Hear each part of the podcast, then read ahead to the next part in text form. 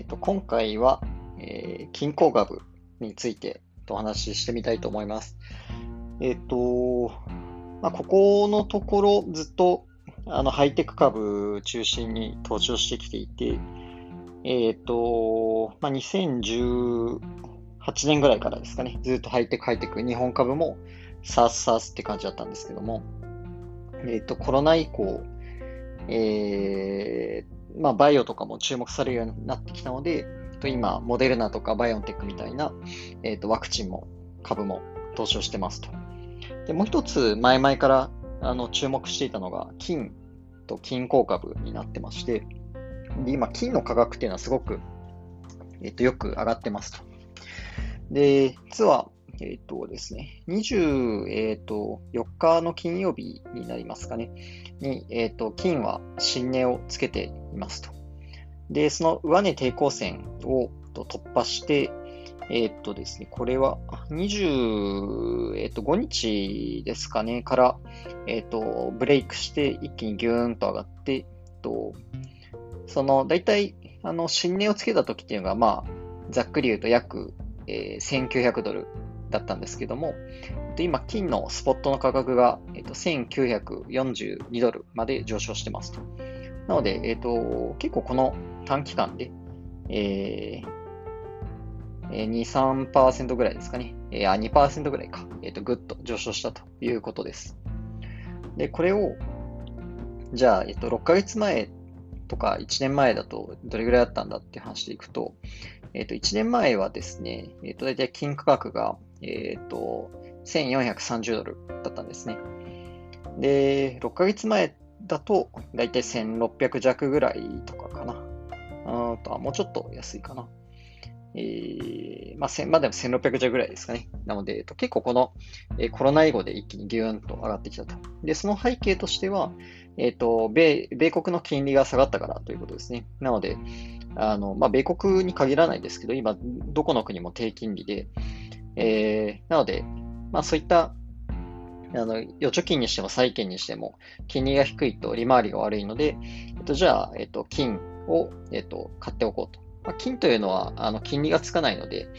えっ、と、高金利局面においては、えっ、と、あまり投資としては旨味がないんですけれども、えっ、と、まあ、こういう低金利環境になると、えっ、と、人気が出やすいという、なので、えっ、と、不況時に好まれる資産だということですよね。なので、この短期間で、えー、まあ、具体的にはこの1年ぐらいで、だいたい、えー、1400から、えっ、と、2000弱ぐらいまで今、ギュンと上がってきた。まあ、つまり、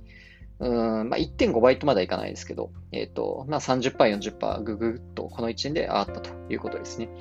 で、実は金というのは、えっ、ー、と、非常に、まあ当然投資としては歴史が長いんですけども、えっ、ー、と、前、この新値をつけたというのは、と大体1900ドル弱つけたというのは2011年まで遡ります。なので、えっと、その時に、えー、その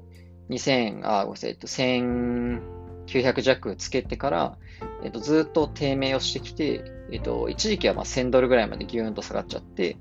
で、まあ、またこう戻ってきたということなんですよね。えー、なので、こう本当に久々のこう新新年ベイクというようなところだったということです。なので、えっと、今、金に投資をする、例えば、えっと、えー、G、GLD、えっと、ETF、金価格 ETF の GLD とかも、えっと、投資対象としては、えっと、まあ、安定的で良い。これは大きく上下動しないですね。ただ、えっと、私はこれ、えっとですね、4月か、4月ぐらいに1回買って、で、まあ、値動きがあまりにものんびりなので、えっと、飽きちゃって、えっと、売りましたと。で、かつなんか4月って、あの、まだ、こう、マージンコールが、えっと、お衣装が多い時期で、あの、あらゆる資産の値段が下がってたんですよね。なんで、金価格ですらも、えちょっとこう、短期的に下げるような局面があって、え、なんかこう、せっかく安定資産で旨味があるかなって思って買ったところに対して、なんか、横でハイテク株が上がってるのに、金価格下がるのってなえるなって思って、えー、まあ、ほっぽりやしちゃったんですけど、あの、まあ、あなんで、まあそういうまあ、今はこう上がってますと。まあ、でも安定的な資産なんですね。で、この金価格に対して、えっ、ー、と、レバレッジがかかるものとして金鉱株が、えー、ありますと。で、金鉱株がなぜレバレッジがあるかというと、その、例えば金の採掘コストと、え金価格があったときに、その採掘コストが金価格を上回っている場合というのは当然その採掘会社っていうのは、えっと、赤字なわけですよね。で、赤字だ、だけど、そういう赤字のボロボロの企業でも、金価格がただ上昇すれば、えー、赤字から一気に、えーと、黒字に転換できる。えー、もしくは、えっ、ー、と、黒字ですごい利幅が少ない会社でも、えっ、と、金価格が上昇すれば、えその採掘コスト、1オンスあたりの採掘コストは、え例えば100のままなんだけども、金価格がこの30%とか40%上がれば、え単純にその100の採掘コスト、えで100の価格だったのが、100の採掘コストに対して、え、ー、と、140の、えーと、金価格になったときに、えここで一気に利幅が0から40に拡大すると。で、そうすると、まあ、要は、もともとボロボロの業績の会社ほど、金価格が上がった時の、あの、業績上昇率が高いんですよね。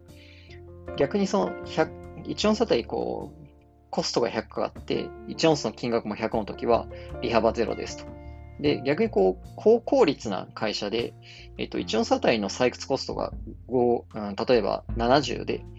えー、金価格が100だった場合って、もともと一応差分30の利幅が出ていますと。で、この30に対してその金価格が140、えー、になったかといって、この30の利幅が、まあ大きいけど70になるだけなんですよね。なんでまあ2倍、2倍ちょいぐらいになると。でももともと利幅が、まあ0とか1とか赤字だっていう会社に対して、えー、利幅が40乗るっていうことは、えー、まあ、その赤字からのあの40だと何倍って表現できないんです。仮に利幅が1だった場合は、えー、利益としては40倍にボーンと跳ねるということですよね。なので、この時の、要は金価格の上昇にのが、30%とか40%だとしても、その採掘会社の特にボロ株の会社であれば、えー、EPS の上昇率としては、えー、究極的には例えば、えー、10倍とか数十倍になる、そういうケースがあるということです。だから、あの、均衡株っていうのは、えっ、ー、と、ある種もともとボロボロで利益が出ていない会社であればあるほど、この金価格の上昇局面においては、えっ、ー、と、株価の上昇率が、えっ、ー、と、大きいと。逆に、まあ、こう、今、金価格上がってますけど、何かの表紙に金価格がビュッと下がれば、この金、そのボロ株、金鉱株のボロ株の、えー、株価もズーンと下がるわけですね。うんだから、あの今注目されていると。だからちょっとまあ若干投機的だと思います。なんで短期保有を前提として、まあ、でもこう今金価格がブレイクしているので、これが一応上昇局面が続く限りは、え、ー、と、まあ、持っておいても別に構わないと。そういうものになってますね。で、具体的には、え、ー、と、じゃあ、どういう、あの、採掘会社が、まあ、いわゆるボロ株になるのかでいうと、代表格としては、え、ー、と、ハーモニー、えー、ティッカーシンボルで言うと、えっ、と、H、HMY ですかね。で、ここが一番採掘コストが、えっと、高いということになっています。で、これはまあ、南アフリカの会社で、で南アフリカはもうずっと昔から金を掘り続けているので、もう掘っても掘っても長が出てこないというところになるんですよね。であとは、えっ、ー、と、カナダの会社とか、アメリカの会社とかも均衡株として、えっ、と、並んでいるんですけども、まあ、一番、こう、金価格が上がった時に、あの、業績に対してのレバレッジが効くのは、このハーモニーという会社。で、その次はゴールドフィールズとか、えー、アングロゴールドとか、まあいろいろあるんですけども、まあいろいろ、あの、分散して買ってもいいけど、まあ一番、あの、投機的で、えっ、ー、と、その、含み益の幅を期待できるので言うと、ハーモニーになりますということですね。で、えっ、ー、と、ちなみに金価格が、その2011年の時に、えっ、ー、と、大体、まあ、1900ドルぐらいになった時のハーモニーの株価というのは、えっ、ー、とです、大体15ドルぐらいでした。で、実は今、ハーモニーの株価というのは7ドルしかないんですね。なので、えっ、と、ある種今の2倍ぐらいの株価を、えっ、と、当時つけていたということになります。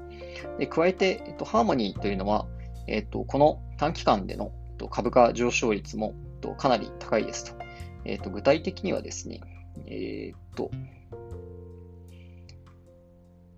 えっと、1ヶ月前、この1ヶ月で見ると、えっと、金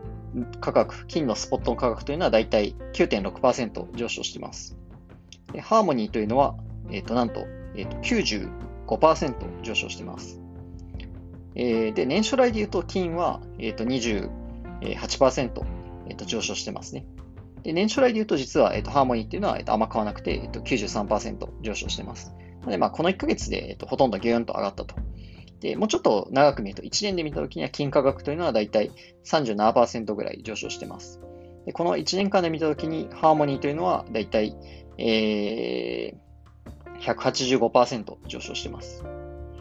で、3年で見たときには、金というのは、え、ー、と、53%上昇してます。なので、あのー、まあ、大体1.5倍になっていると。で、この3年でハーモニーの株価はだいたいプラス300%ぐらい、えー、上昇してますと。えー、なので、まあ、えー、4倍になっているということですよね。うん、なので、うんまあ、ちょっとどこまで狙うかっていうのはあれなんですけども、まあ、もし過去の歴史をなぞるのであれば、えー、これから、えー、15ドルを目指す、要は2倍になるっていう可能性も、えーと、否定できないと、そういう投資対象が、えーと、ハーモニーだということになります。まあ、ただし、なんか何かの理由で金価格が下がるようであれば、あの、急いで逃げなきゃいけないということになるので、なんかそこの辺はちょっとくれぐれも注意が必要かなっていうことで、えっ、と、考えてますと。なので、ちょっと今個人的には、えっ、とですね、手堅い投資対象は、えー、クラウドスタイク、データドック、えー、リボンゴヘルス、えー、まあ、あとズームビデオかな。で、ちょっと博打入ってるのがテラドック。で、えっ、と、すごく短期、投機的なものは、モデルナと、えー、このハーモニーに、えっと、なってますね。んで、ハーモニーに関しては、えー、っと、うん、まあちょっと金価格はブレイクしているんで、ちょっとずつ保有金額を高めていっても、えっと、いいかなっていうふうに、えっと、考えています。ちょっとあまり、あの、欲を出してドカーンと買うと、まあなんか、痛い目見るケースが多いので、えっと、まあちょっとその、サースあの、データドックとかを少し売りつつも、えー、こっちを取りに行く。まあ多分短期で結構2倍が狙えるなっていう